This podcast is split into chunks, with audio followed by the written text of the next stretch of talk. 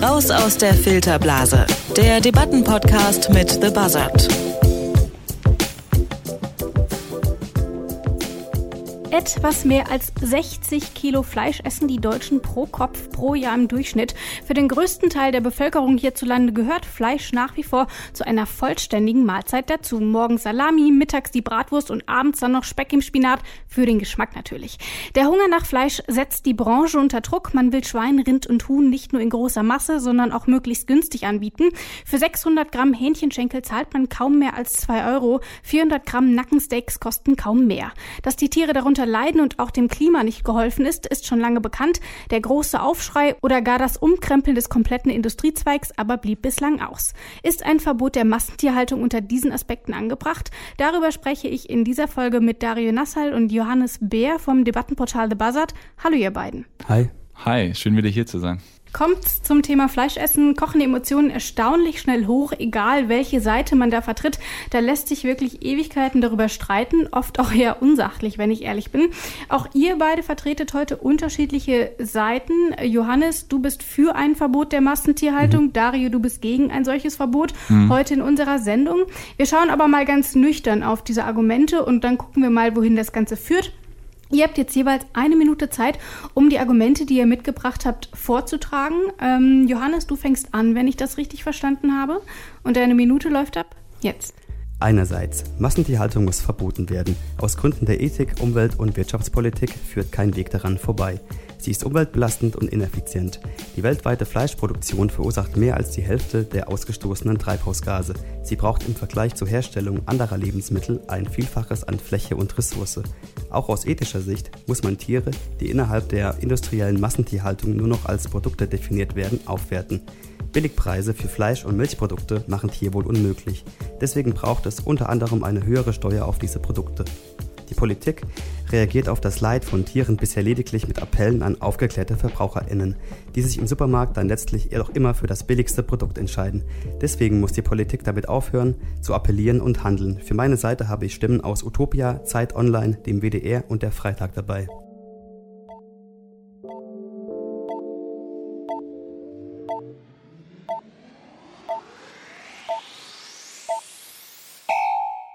Da hättest du sogar noch ein bisschen Zeit übrig gehabt. Die schenken wir jetzt aber nicht Dario. Auch du hast nur Schade. eine Minute Zeit.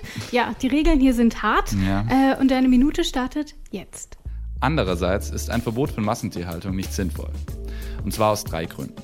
Erstens, es gibt keine realistische Alternative zur Massentierhaltung. Wenn wir Massentierhaltung verbieten, dann führt das nicht zu einer Agrarwende, sondern erstmal dazu, dass deutsche Landwirte nicht mehr wettbewerbsfähig sind. Landwirtschaft findet dann nicht mehr in Deutschland statt, sondern in anderen Ländern, wo es weniger Strafen und laxere Regeln gibt. Den Tieren ist damit nicht geholfen. Zweitens wollen Verbraucher gar nicht, dass Massentierhaltung verboten wird. In Umfragen behaupten Menschen zwar, Tierwohl sei ihnen wichtig, im Supermarkt kaufen Menschen aber trotzdem vor allem das Billigfleisch. Drittens ist es besser, auf Innovation zu setzen als auf Verbote. In den Niederlanden wird seit Jahren zu Kunstfleisch geforscht. In zwei Jahren könnte bereits Fleisch auf den Markt kommen, für das wir keine Tiere mehr schlachten müssen. Das würde die Probleme in der Massentierhaltung von ganz alleine lösen. Für meine Seite habe ich Stimmen vom Deutschen Bauernverband, von der Hochschule Osnabrück, vom Verein Profi e.V. und Klimareporter mitgebracht. Da habt ihr jetzt schon ziemlich viele Argumente mitgebracht. Ich weiß gar nicht so richtig, wo ich anfangen soll. Ich habe mich dann aber doch erstmal für das Argument der Ineffizienz entschieden. Johannes, das hast du angebracht. Kannst, kannst du uns das mal ein bisschen genauer vorrechnen? Äh, ja, das ist die erste Position, die ich mitgebracht habe und die ist von ähm, Stefanie Jakobs. Sie ist Redakteurin bei Utopia. Das ist eine Plattform für nachhaltigeres Leben. Und sie sagt, dass ähm, ja, die Fleischproduktion grundsätzlich total ineffizient ist. Sie äh, beruft sich dabei auf eine Studie der Oxford University, die 40.000 Agrarbetriebe befragt hat. Und da kam raus, dass ähm, alle Agrarflächen, äh, die weltweit verwendet äh, werden, äh, zu 75 Prozent reduziert werden könnten, wenn man aufhören würde, Fleisch zu produzieren. Ähm, das ist nicht nur äh, äh, Land, auf dem die Tiere stehen, sondern eben auch äh, Futtermengen müssen hergestellt werden, ähm, um die Tiere ja, zu füttern und äh, ein Haufen von diesen Agrarflächen wird eben auch dafür genutzt, eben das Fleisch zu veredeln. Also nicht nur die reine Herstellung, sondern auch die Veredelung des Fleisches. Davon fallen 40 Prozent der Getreideproduktion weltweit an. Wenn ich da mal ganz kurz einhaken darf. Ähm, wir hatten ja vorher gesagt, dass wir eine sachliche Debatte führen wollen. Äh, deswegen möchte ich hier nur ganz kurz anmerken, dass wir ja über Massentierhaltung sprechen und da auch beim Thema bleiben sollten. Aus meiner Sicht die Veredelung von Fleisch, ähm, das ist eben dann bei hochpreisigen Fleischprodukten, äh, auch sowas wie, wie Heumilch zum Beispiel, das sind ja dann oft sehr gute Produkte, ähm, über die wir heute hier gar nicht sprechen wollen, sondern tatsächlich über das Billigfleisch, die Massentierhaltung. Deswegen finde ich, ist das mit der Veredelung und der Ineffizienz bei der Veredelung eigentlich kein Argument. Nun gibt es ja aber auch ähm, bei Produkten, die eben nicht veredelt werden, ähm, noch genug Ineffizienz, sagst du gerade. Und was hat es damit auf sich? Ja, also die Agrarflächen sind die eine Sache. Die andere Seite ist eigentlich die Energieeffizienz, die aufgewandt werden muss, um das zu produzieren. Ähm, das bedeutet zum Beispiel 15.000 Liter Wasser benötigt ein Kilo Rindfleisch zur Produktion und ein Kilo Reis zum Beispiel nur 3.000. Also erstmal Ressource Wasser ist ein großes Thema und ein anderes Thema ist natürlich auch die Energieeffizienz, äh, die wir brauchen, ja, an Kalorien, an Proteinen und so weiter. Fleisch äh, macht nur 18 Prozent der Kalorien aus und 35 Prozent der Proteine, die wir zu uns nehmen und äh, braucht aber äh, 83 Prozent, glaube ich, ähm, schreibt Jakob, äh, in der Produktion, also im Verhältnis zur Herstellung anderer Produkte. Dario, was sagst du denn dazu? Das klingt jetzt erstmal, als wäre Fleisch für den Körper recht ineffizient, ähm, weil wir einfach ganz andere Kalorien noch brauchen und dort gar nicht genug Kalorien bekommen, als eben auch in der Produktion. Was lässt sich da denn großartig dagegen argumentieren? Ja, erstmal gar nichts. Ähm, das stimmt natürlich. Okay. das stimmt natürlich, dass es so ist. Äh, da gibt es auch keine anderen Zahlen oder so, die ich jetzt hier zitieren könnte und würde auch nicht diese Zahlendiskussion führen wollen. Aber ähm, ich glaube, es ist einfach so, also wir könnten das Gleiche ja auch zum Beispiel zum Thema Alkohol sagen ja, oder zum Beispiel Bier trinken. Ähm, ich glaube, das Thema ist einfach, man kann den Leuten natürlich nicht vorschreiben, nur weil Fleisch jetzt vielleicht nicht so effizient ist für den Kalorienhaushalt im eigenen Körper, dass sie deshalb kein Fleisch essen dürfen. Also ich denke, es geht einfach um die Freiheit von Verbrauchern. Und man muss sich einfach fragen, was wollen Menschen tatsächlich in ihrem Leben haben? Und da ist es eben so, dass ein Großteil der Deutschen nach wie vor gerne Fleisch isst. Ich glaube, es sind 85 Prozent der Deutschen. Und ähm, es ist leider auch so, dass viele Menschen eben sagen, dass ihnen äh, zwar gute Tierhaltung wichtig ist, dass sie aber nicht so handeln. Dazu habe ich auch eine Studie mitgebracht. Das heißt, wir können uns erstmal auf diesen Fakt einigen, Fleisch ist grundsätzlich gesehen erstmal nicht sonderlich effizient. Du sagst aber, das ist noch lange kein Grund dagegen. Mhm. Und du gehst auch so ein bisschen auf den Verbrauch ein. Ich habe es in der Anmoderation gesagt, für den gehört eben häufig zu einer ordentlichen Mahlzeit auch irgendwie ein Stück Fleisch, Speck, mhm. Wurst, Aufschnitt, irgendwas wird schon sein. Und damit man das dann eben auch bei jeder Mahlzeit essen kann, muss es natürlich auch besonders günstig sein, sonst könnte man sich das in diesen rauen Mengen ja überhaupt nicht leisten. Ähm, geht der heutige Fleischkonsum also eigentlich sowieso nur mit Massenhaltung und damit hat sich die Frage nach dem Verbot auch schon erledigt? Ja, bin ich mir gar nicht mal so sicher, ob tatsächlich ähm, das nicht leisten können das wirkliche Problem ist. Äh, ich habe aber eine Studie mitgebracht, die eben zeigt, dass ganz unabhängig davon, ob sich Verbraucher jetzt mehr leisten könnten, die das eben trotzdem äh, nicht mehr Geld dafür ausgeben wollen. Ähm, das ist eine ganz spannende Studie von der Hochschule Osnabrück ähm, und war hat die der Agrarwissenschaftler Dr. Ulrich Enneking äh, verantwortet und geleitet. Ähm, der ist an der Fakultät Agrarwissenschaften und Landschaftsarchitektur an der Hochschule Osnabrück. Und ähm, die haben eben herausgefunden, also es gibt immer mehr Umfragen, die zeigen, dass Menschen tatsächlich gute Tierhaltung immer wichtiger wird und dass das Bewusstsein in der Bevölkerung steigt. Und ähm, die haben dann eben tatsächlich getestet, äh, wie das dann im Kaufverhalten aussieht. Und da hatten sie 18 Edeka-Märkte in Hannover sich angeschaut und hatten da drei verschiedene Fleischsorten, äh, also einmal eben Biofleisch, ähm, ganz günstiges Fleisch und Fleisch, was gekennzeichnet war als äh, aus guter Tierhaltung, aber eben nicht ganz so teuer wie das Biofleisch. Und das hatten sie im Laufe des Testzeitraums dann eben einmal ähm, als aus guter Tierhaltung, ähm, hatten sie das quasi angezeigt, dass es aus guter Tierhaltung kommt, mit Flyern beworben und, in, und darüber informiert und davor eben nicht und hatten das dann verglichen. Ähm, da war es dann so, dass das Fleisch zum Teil nur 10 bis 30 Prozent teurer war, also es ging eigentlich um eine geringe Preiserhöhung. Und man hat herausgefunden, dass die Leute zwar sagen, dass ihnen Tierwohl wichtig ist, dass sie aber tatsächlich dieses Fleisch aus guter Tierhaltung, wenn es ein bisschen teurer war, nicht mehr gekauft haben. Und interessanterweise haben die dann auch selber nochmal die Kunden befragt an der Supermarktkasse, was ihnen wichtig ist. Und da haben sie auch wieder alle betont, dass ihnen gute Tierhaltung wichtig ist. Aber man sieht eben, dass de facto im Supermarkt was anderes passiert. Ähm, und das spricht eben erstmal dagegen, dass, dass äh, Konsumenten das wollen. Und daran muss sich natürlich äh, ein Markt oder auch eine Regierung in gewisser Weise orientieren, wenn wir jetzt den Leuten nicht vorschreiben wollen, wie sie zu leben haben.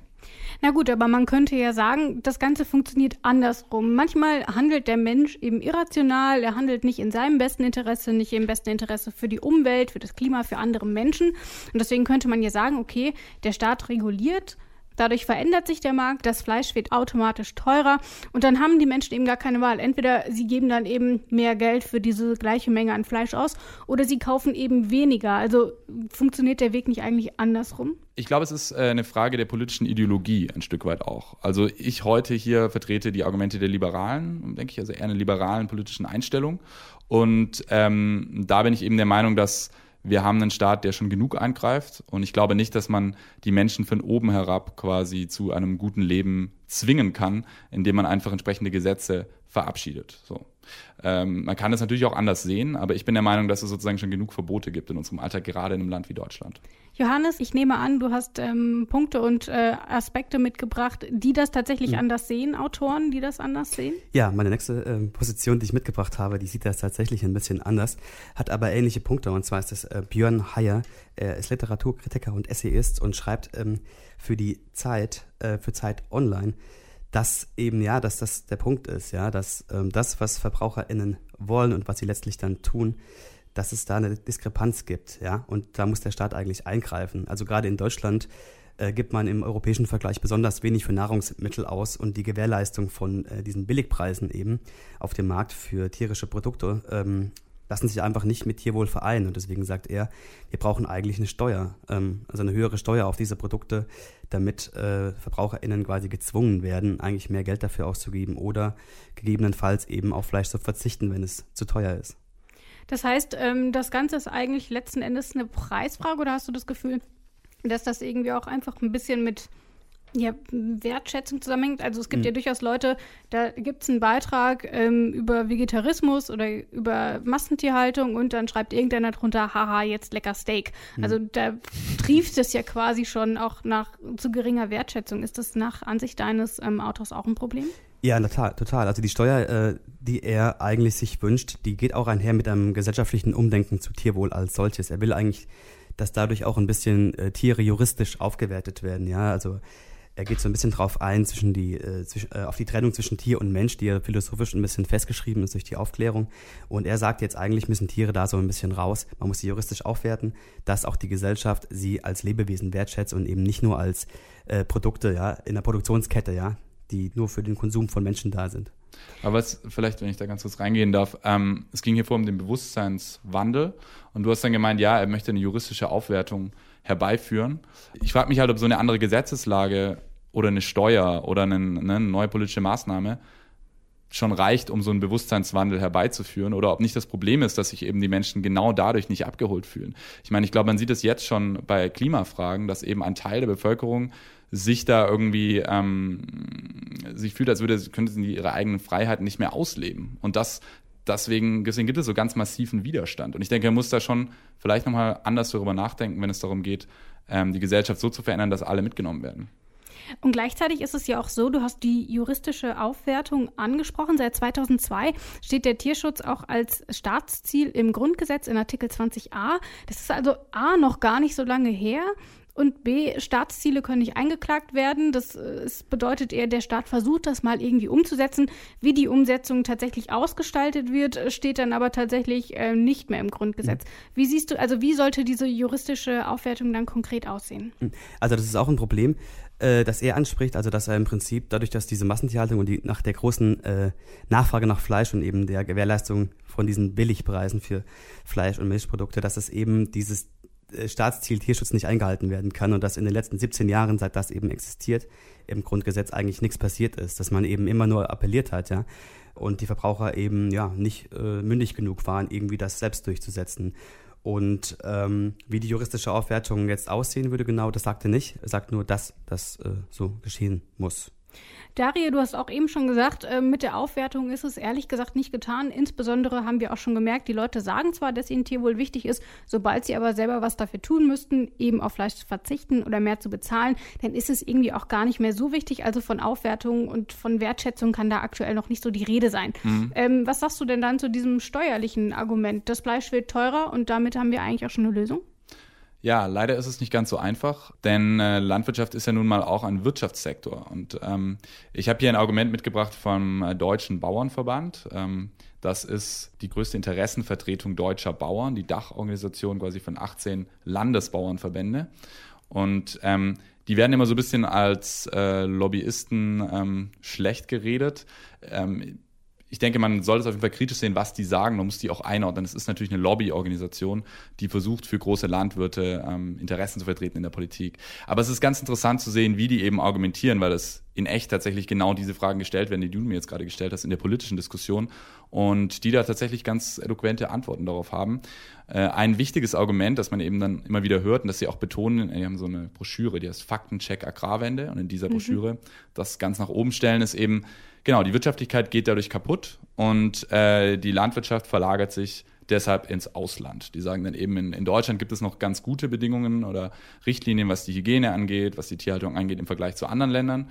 Und es führt in erster Linie nur dazu, dass eben die Landwirtschaft dann woanders gemacht wird und da gibt es weniger strenge Regeln. Und ähm, genau, da wird das Fleisch dann eben eingekauft. Johannes, kannst du das irgendwie entkräften? Ich meine, wir sehen das auch bei Kleidung. Die wird auch in Bangladesch, in Indien produziert, weil es dort sehr viel günstiger ist, es zu machen. Das verdrängt man gerne. Ich sehe es nicht. Also ist mir die Produktion irgendwie egal. Siehst du diese Gefahr auch beim Fleisch, dass man dann sagt, okay, wenn es in Deutschland teurer wird, dann holen wir es halt aus Ungarn? Das ist tatsächlich ein Problem an auch meinen Positionen, die ich dabei habe. Ähm, sie fokussieren ganz stark eigentlich Deutschland und sehen eigentlich nicht so richtig, äh, was das äh, bedeuten würde, ja. Also für eine Weltwirtschaft ähm, oder auch ja im internationalen oder im europäischen Vergleich, das wird da eigentlich immer so ein bisschen außen vor gelassen. Es geht immer um, speziell um Deutschland darin. Das heißt, Fleischkonsum ist durchaus eine globale Frage auch mhm. ähm, und eine rein deutschlandweite Lösung wird wahrscheinlich gar nicht allzu viel bringen. Aber vielleicht ja fürs Klima, denn auch das ist eine globale Frage und die Massentierhaltung steht auch immer wieder in der Kritik, dass sie eben insbesondere auch fürs Klima sehr umweltschädlich ist. Ähm, Johannes, was hast du uns da mitgebracht? Äh, ja, da will ich nochmal auf meine erste Position zurück von Stefanie Jakob ähm, für Utopia. Und zwar ähm, sagt sie, dass ähm, ja, die Methanausstöße, die durch die äh, Tierhaltung verursacht werden, die machen mehr als die Hälfte aller ausgestoßenen Treibhausgase weltweit aus. Und damit ist nicht gemeint, ja, das alte Klischee, ja, die, die ähm, Ausscheidungen und die Gase, die aus den Tieren selbst rauskommen, sondern natürlich eben, wie wir auch vorhin schon angedeutet haben, ja, die Abholzung der Regenwälder, die für das Klima ja verantwortlich sind. Ähm, dann hängt natürlich eine ganze Industrie an, an der Fleischproduktion, ja. Also es gibt Produktionsketten, das Futter wird natürlich nicht alles in Deutschland angebaut, was die Tiere essen. Also gerade zur Nahrungsmittelveredelung wird Mais und Soja wird ja nicht in Deutschland angebaut. Es muss woanders angebaut werden und dann muss es auch noch nach Deutschland kommen. Und dann ist es natürlich auch so, dass die Tiere, die hier produziert werden, äh, die werden natürlich auch importiert. Die werden nach Afrika importiert und dann nach China ein ganz großer Abnehmer. Das sind Industriezweige, die natürlich auch dafür ausschlaggebend sind, dass das Weltklima ein bisschen darunter leidet. Aber tatsächlich ist es ja so, dass eben auch Methan, also Methan ist zwar deutlich geringer in der Atmosphäre vertreten, ist aber 28 Mal so schädlich wie CO2. Nun wird ähm, Methan insbesondere auch in der Massentierhaltung produziert. Dario, ist das nicht ein Grund, wo man sagen kann, okay, Methan ist jetzt vielleicht nicht so das super Treibhausgas, äh, vielleicht sollten wir uns äh, ein bisschen mehr Mühe geben, das zu reduzieren? Absolut. Ähm, und ich glaube, wie man das bewertet, hängt tatsächlich davon ab, wo man hinschaut. Also äh, auch der Deutsche Bauernverband geht eben auch auf dieses Argument ein und hat da ein ganz gutes Gegenargument. Und zwar sagt er, die Treibhausgasemissionen aus der Landwirtschaft ähm, in Deutschland betragen nur zwischen sieben und acht Prozent der gesamten Treibhausgasemissionen. Äh, das sind dann 72 Millionen Tonnen CO2, die die aufführen. Und ähm, gleichzeitig wird aber, und das wird eben oft in dieser Debatte gar nicht erwähnt, das sagen auch die Grünen nicht, die sich dagegen wehren, durch nachwachsende Rohstoffe in der Landwirtschaft, durch die Verwendung von Bioenergie, ähm, in anderen Bereichen eben wieder CO2 eingespart. Und ähm, die berechnen die beziehen sich auf die Zahlen des Deutschen Bundesumweltamtes und das berechnet eben 60 Millionen Tonnen CO2-Kompensation. Das heißt, die sagen, so schlimm, wie, wie das immer dargestellt wird, ist es gar nicht, weil eben 72 zu 60 Millionen Tonnen stehen. Also es wird fast so viel kompensiert, äh, wie, wie eben an Emissionen entsteht. Und gleichzeitig sieht man auch in der Landwirtschaft, wenn man sich die vergangenen Jahre anschaut, seit 1990 ist, sind die Emissionen in der Landwirtschaft um 21 Prozent gesunken, weil die Methoden effizienter werden und die besser eingesetzt werden. Das heißt, auch da ähm, findet ein positiver Trend statt. Nun könnte man ja aber sagen, du hast gesagt, es sind weniger als 10 Prozent. Ja, jede Industriebranche macht nur weniger als 10 Prozent mhm. aus. Ähm, und wenn dann einfach jeder darauf beharrt, ja, wir machen ja nur 10 Prozent aus, dann sind wir am Ende immer noch bei 100 Prozent. Ähm, also so sonderlich schlüssig, weiß ich jetzt nicht. Also man, man kann über die Zahl 7 oder 8 Prozent streiten, aber es ist doch interessant, dass diese Kompensation tatsächlich in der Debatte nicht so oft auftaucht, die, die es quasi dann reduziert. Und ähm, gleichzeitig eben auch die Entwicklung, also der positive Trend, dass es sich verbessert hat in den letzten Jahren, ist ja schon auch mal ein ganz gutes Zeichen. Man kann natürlich jetzt sagen, noch nicht genug. Wir haben auch schon kurz über die Exporte gesprochen. Mhm. Die sind natürlich zum einen aufgrund der Transportwege erstmal schlecht fürs Klima. Mhm. Aber wir haben auch schon ganz kurz die wirtschaftlichen Aspekte angesprochen. Gerade diese Exporte sind auch für die Wirtschaft außerhalb Deutschlands schädlich. Ist das ein Grund zu sagen, okay, wir sollten die Massentierhaltung verbieten, Johannes? Ähm, ja, natürlich. Also das, äh, diese Zahlen vom Bundes, äh, Bundesumweltamts, die du gerade eben vorgelesen hast, die sind ja wieder, wie gesagt, was wir gerade vorhin schon kritisiert hatten, extrem auf Deutschland fokussiert und sie nimmt überhaupt nicht in den Blick, also welche Emissionen quasi ausgelagert werden. Also gerade durch die durch die Exporte und Importe oder ja, eigentlich ähm, die Exporte natürlich. Ja, genau. Wohin zum, gehen die so? Ja, zum Beispiel die Sachen äh, an Hüh die Hühnchenteile, die man hier nicht essen möchte in Deutschland, die gehen nach Afrika. Und ähm, ich glaube, dass 40 Prozent aller Hühnchen, die hier produziert werden, nach China gehen. Und natürlich werden, wie gesagt, die Futtermittel und auch die Veredelungsprodukte, die werden ja nicht hier angebaut. Also die werden ja auch in Afrika angebaut oder in Südamerika hauptsächlich, die Soja, Mais und so weiter. Mhm. Und vor allem zerstört man natürlich auch dadurch die Wirtschaft in Afrika. Also die beziehen natürlich die Hähnchenteile aus Deutschland und schaffen es natürlich dadurch dann selbst nicht irgendwie effizient und ökologisch eine eigene Landwirtschaft äh, aufzuziehen, die produziert.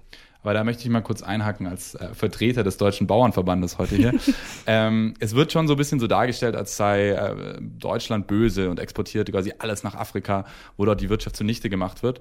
Ähm, ganz so sind die Verhältnisse nicht, wenn man sich die Zahlen anschaut. Also ähm, der Deutsche Bauernverband bezieht sich auf Zahlen von 2013. Ich habe jetzt tatsächlich keine aktuelleren äh, hier vorliegen.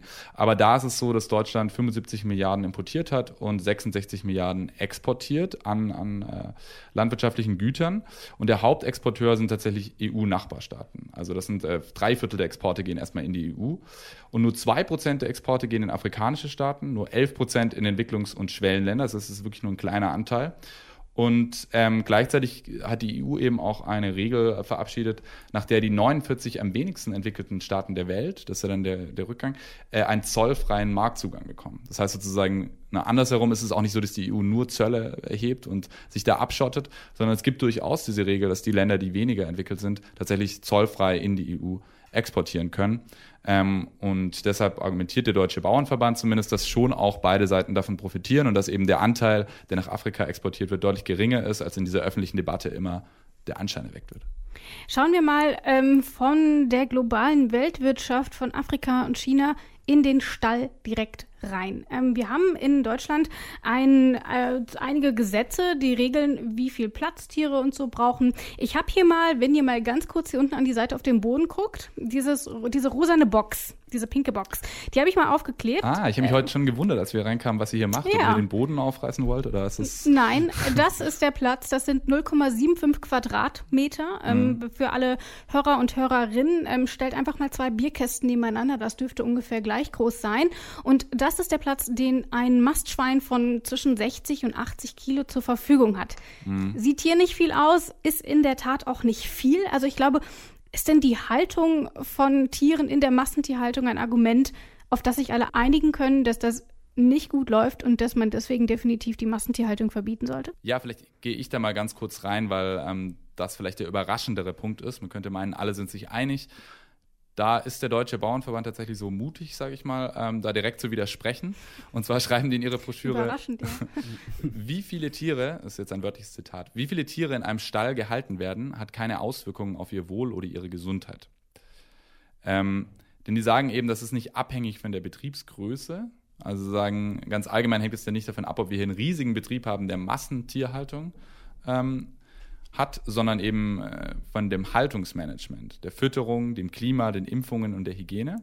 Und ähm, große Betriebe, das ist eben das Argument, müssen dieselben oder sogar schärfere Gesetzesvorschriften einhalten als kleine Betriebe. Das gilt eben auch für Tierschutzgesetz, für Tierschutzhaltungsverordnungen, für Arzneimittelgesetze und neue Stallbauten für so große Betriebe sagen, sind eben grundsätzlich ein Gewinn für das Tierwohl, weil da tatsächlich auch moderne Haltungsformen umgesetzt werden und es zumindest strengere Auflagen gibt, was die Hygiene angeht. Hast du da auch noch mal Zahlen? Wir haben hier eben über die 0,75 Quadratmeter gesprochen. Wie viel hat denn dann ein Schwein in einer modernen Anlage Platz? Hat äh, tatsächlich genau so viel Platz. Also am Platz hat sich ja in der Gesetzeslage nichts geändert. Mhm. Ja. Und da kann man natürlich sagen, wo viele Tiere sind, verbreiten sich zum Beispiel Krankheiten schneller. Ähm, wir haben dann Stichwort Antibiotika-Einsatz. Das mhm. Ganze wird über den Menschen übertragen. Ich nehme an, das ist für dich eigentlich, Johannes, äh, einer der wichtigsten Gründe. Kann man das so sagen? Ähm, ja, das ist natürlich ein wichtiger Punkt. Ich muss da aber so ein bisschen drum herum reden, glaube ich, weil das wird in, in meinen Positionen nicht ganz so klar. Und zwar wird aber da ein bisschen mehr eingegangen auf die Arbeitenden in den Betrieben, mhm. also wie deren Situation ist. Natürlich ist das für die nicht geil, äh, mit diesen Pestiziden zu hantieren und auch mit den Ausscheidungen von den Tieren. Die meisten Leute, also ja, also es ging jetzt auch irgendwie viel darum, ja, also um die Tiere selbst, also wie ist die Situation von den Tieren und der Bauernverband sagt ja, nicht so schlecht, scheinbar. Ähm, und das ist natürlich eine Frage, die man diskutieren muss.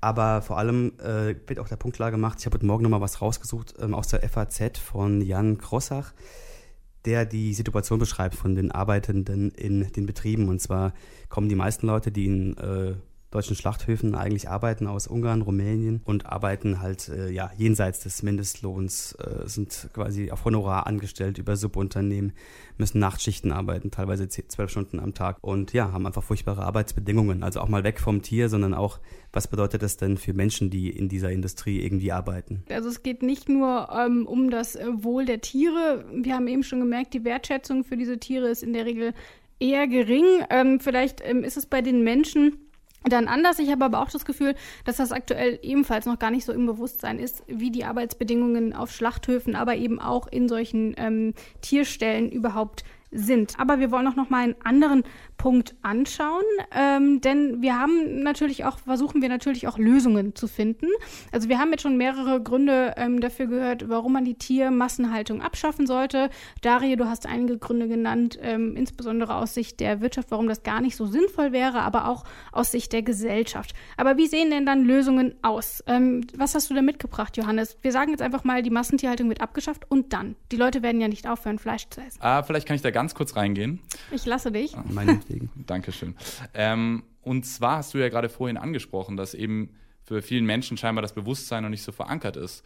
Und deswegen ähm, stelle ich von meiner Seite die Frage, ob tatsächlich ein Verbot jetzt die nächste, die erste Lösung ist, die wir, die wir bringen können. Oder können wir nicht vielleicht auch zum Beispiel daran arbeiten, erstmal äh, eine einheitliche Kennzeichnung durchzusetzen, die eben dazu führt, dass Menschen, wenn sie im Supermarkt sind und auf einer Milch ähm, eine Kuh auf einer wunderschönen Weide sehen, wissen, dass es hier sich jetzt zum Beispiel um Freilandhaltung handelt und bei dem anderen Produkt eben nicht. Äh, also ist es nämlich inzwischen so, dass es zwar einige Siegel gibt, dass die aber sehr unübersichtlich sind für Verbraucher, dass es keine einheitliche Abstufung gibt, ähm, die an gewissen Kriterien festgemacht ist. Und wir haben da einen Text von ähm, zwei Autorinnen, einmal Angela Dinter und Stefanie Pöpken. Und die sind beide ähm, Tierzuchtfachreferentinnen beziehungsweise auch Agraringenieurin, also vom Fach. Und sie engagieren sich für ähm, den Verein Pro Vieh, also für das Vieh.de. Das ist ein Verein gegen tierquälerische Massentierhaltung. Also die sind tatsächlich gegen die Massentierhaltung. Aber die sagen eben auch nicht, wir sollten Massentierhaltung verbieten als ersten Lösungsansatz, sondern sie überlegen sich, wie könnte man tatsächlich Produkte besser kennzeichnen, dass es für jeden ersichtlich ist, was dahinter steckt. Und da schlagen sie so ein Vier-Stufen-System ähm, vor ähm, mit Kategorien von 0 bis 3 und zwar ist die Kategorie 0 eben ökologische Erzeugung, das wäre das Beste. 1 die Freilandhaltung, 2 deutlich mehr Auslauf und Platzangebot und 3 dann eben Tierhaltung nach gesetzlichem Mindeststandard. Und wenn das überall einheitlich durchgesetzt werden würde, auch durch eben eine öffentliche Institution ähm, und eben nicht durch, durch private Initiativen, die versuchen, Produkte besser zu verkaufen, dann könnte das eben schon helfen. Und vielleicht würden dann tatsächlich auch Verbraucher öfter eben die Kategorie 0 oder 1 kaufen. Ähm, anstatt eben sich erstmal irgendwie recherchieren zu müssen, was bedeutet das Siegel, was jetzt das, was jetzt das und im Supermarkt dann im Alltagsstress das eben oft doch nicht zu machen. Dann habe ich drei kleine Nachfragen an dich. Hm. Wenn du dich schon vorgedrängelt hast, dann musst du dich okay, denen jetzt stellen. Alles klar. Zum einen, wir haben schon das Tierwohl-Label, das ist kein verpflichtendes Label, aber das funktioniert nach diesen Stufen. Ist das ungefähr vergleichbar? Das wäre ungefähr vergleichbar, wenn es eben ähm, tatsächlich verpflichtend wäre. Okay. Zweite Frage.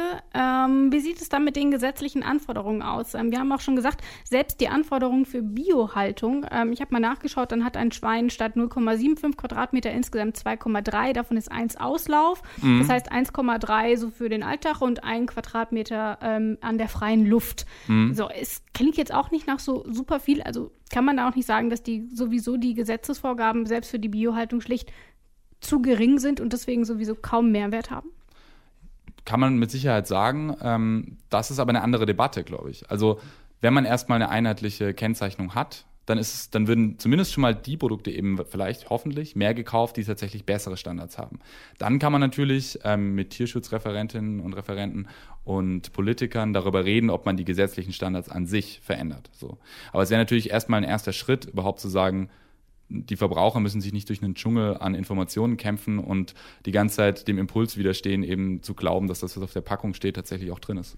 Dritte Frage. Du hast ganz am Anfang eine Studie genannt. Dort ja. wurden Leute im Edeka mit Flyern darauf hingewiesen, dass ein ja. Produkt die bessere, aus besserer Tierhaltung stammt. Gekauft haben es die Leute aber nicht. Also wie soll da eine einheitliche äh, Regelung die Lösung sein und wieso glaubt man dann, obwohl du vorhin die Studie genannt hast, dass die Leute dann trotzdem zum besseren Fleisch kaufen. Ich meine, das machen sie jetzt beim Tierwohl-Label auch noch nicht. Mhm. Ja, das ist wahrscheinlich der beste Einwand, den man äh, gegen diesen, dieses Argument bringen kann. Äh, ich glaube dennoch, ähm, dass das auf jeden Fall sehr sinnvoll ist. Also es gibt bestimmt äh, eine gewisse Anzahl an Menschen, bestimmt auch Millionen in Deutschland, die eben tatsächlich im Alltagsstress dann oft keine Lust haben, diese Labels zu recherchieren. Also das ist für mich schon ein nachvollziehbarer Punkt und vielleicht, wenn das eine Aussage ist oder, oder vielleicht, wenn das tatsächlich ein Punkt ist, den du nennst, dann bedeutet das doch nur, dass sozusagen die Kennzeichnung eben nur der Anfang sein kann. Nur was diese, ähm, die sind ja Tierschützerinnen, warum die das vorschlagen, ist eben, weil sie schon kritisieren, dass es auf freiwilliger Basis natürlich ganz viele Unternehmen nicht machen und es deshalb eben nach wie vor diesen Siegeldschungel gibt. Und es ein erster Schritt ist, den schon mal äh, ein bisschen besser zu stellen. Wahrscheinlich ist es nicht die, die Lösung, die auf Dauer alle Probleme mit der Massentierhaltung löst.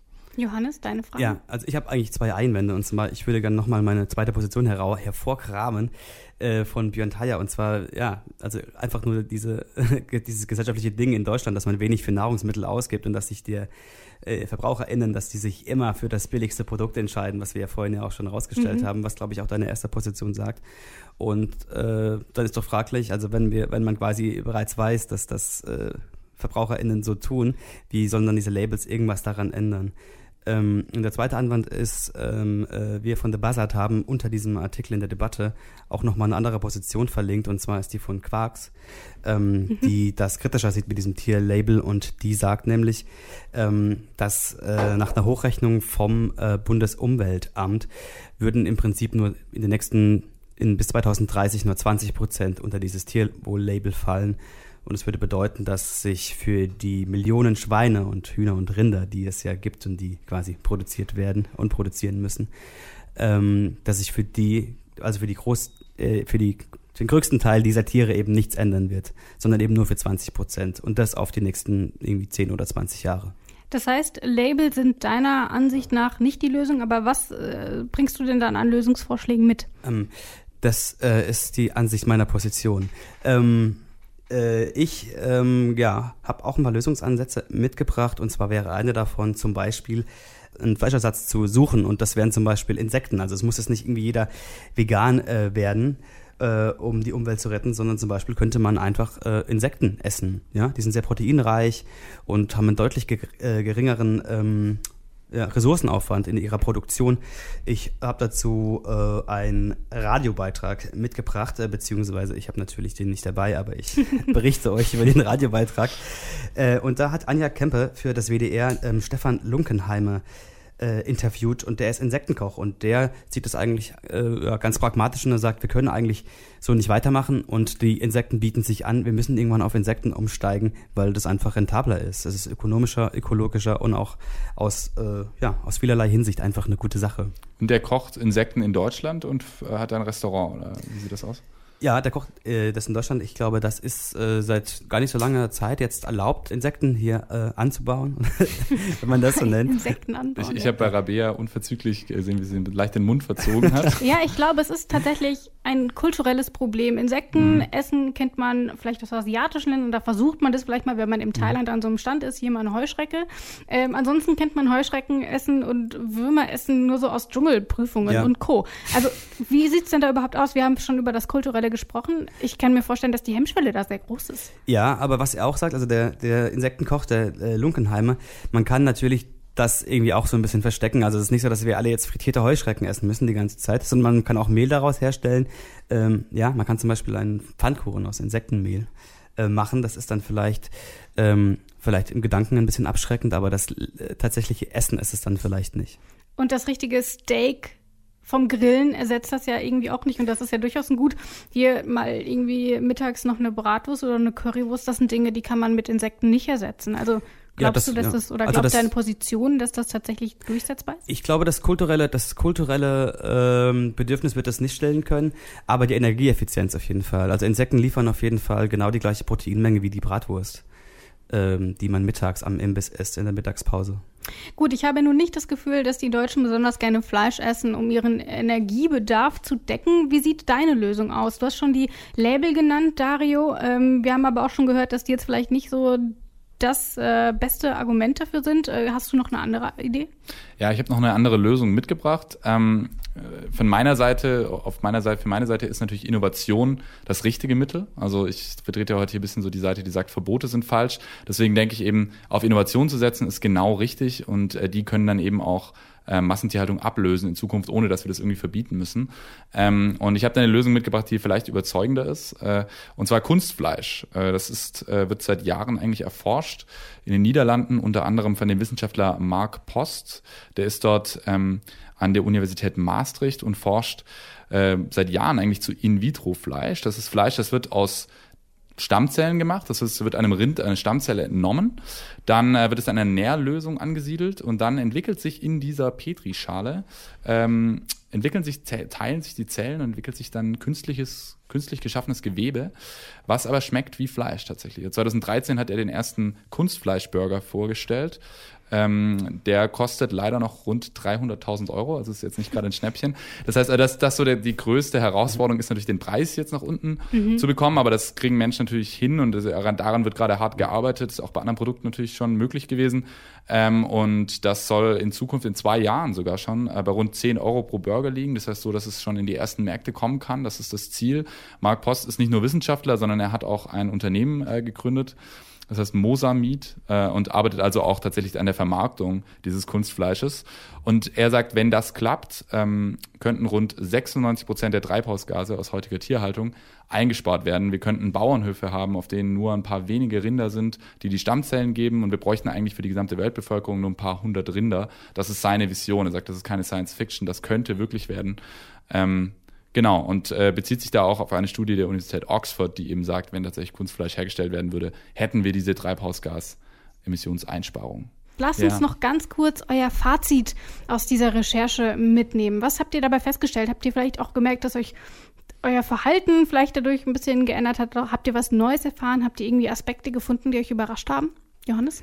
Ähm, ja, also ich fand das äh, tatsächlich irgendwie ein bisschen komisch, also dass sich das äh, so speziell auf Deutschland bezogen hat, obwohl die Weltwirtschaft eben, ja, also ja, das Wort Weltwirtschaft sagt das mhm. ja schon. Man kann sowas nicht einfach äh, auf, auf einer Länderebene, also mhm. auf einer äh, irgendwie regeln. Und das zweite war irgendwie, also zum Beispiel haben wir auch eine Horizonterweiterung gemacht, äh, die man da lesen kann und der Blick in die Schweiz. Und in der Schweiz soll es ja irgendwie ein Referendum geben, in dem im Prinzip die Leute abstimmen können, ob sie ähm, ja, Massentierhaltung verbieten lassen mhm. wollen. Und das werden sie ja dann vielleicht machen. Also das wird dann tatsächlich dort verboten. Mhm. Und dann frage ich mich aber auch jetzt gerade, was wir, wir hatten ja vorhin die Position, dass irgendwie VerbraucherInnen natürlich alle dagegen sind. Also niemand, den du jetzt auf der Straße fragst, der möchte, dass Tiere für ihn leiden, aber sie kaufen die Produkte ja trotzdem. Und in der Schweiz ist es alles ähnlich. Und wenn du sie fragst, ja, möchtet ihr das verbieten, dann sagen sie ja.